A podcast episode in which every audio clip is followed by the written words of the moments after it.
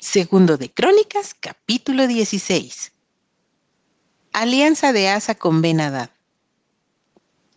En el año 36 del reinado de Asa, subió Baasa, rey de Israel, contra Judá y fortificó a Ramá, para no dejar salir ni entrar a ninguno al rey Asa, rey de Judá.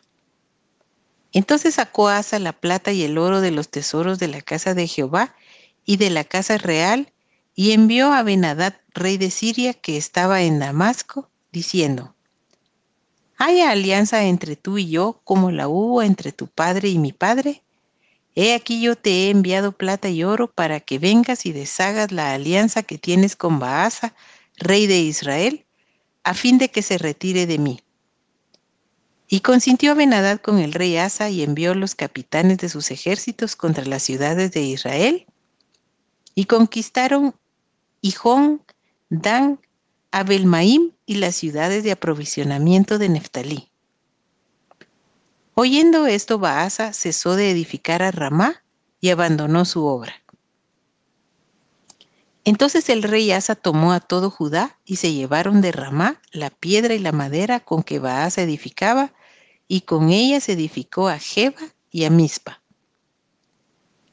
En aquel tiempo vino el vidente Hanani a Asa, rey de Judá, y le dijo, Por cuanto te has apoyado en el rey de Siria y no te apoyaste en Jehová tu Dios, por eso el ejército del rey de Siria ha escapado de tus manos.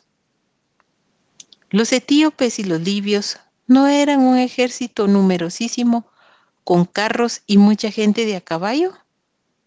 Con todo, porque te apoyaste en Jehová, Él los entregó en tus manos porque los ojos de Jehová contemplan toda la tierra para mostrar su poder a favor de los que tienen corazón perfecto para con Él. Locamente has hecho en esto, porque de aquí en adelante habrá más guerra contra ti.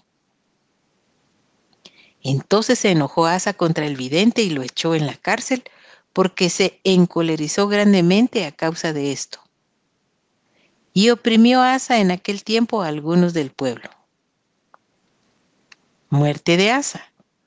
Mas he aquí los hechos de Asa, primeros y postreros, están escritos en el libro de los reyes de Judá y de Israel. En el año 39 de su reinado, Asa enfermó gravemente de los pies, y en su enfermedad no buscó a Jehová, sino a los médicos. Y durmió Asa con sus padres y murió en el año 41 de su reinado y lo sepultaron en los sepulcros que él había hecho para sí en la ciudad de David, y lo pusieron en un ataúd, el cual llenaron de perfumes y diversas especies aromáticas, preparadas por expertos perfumistas, e hicieron un gran fuego en su honor.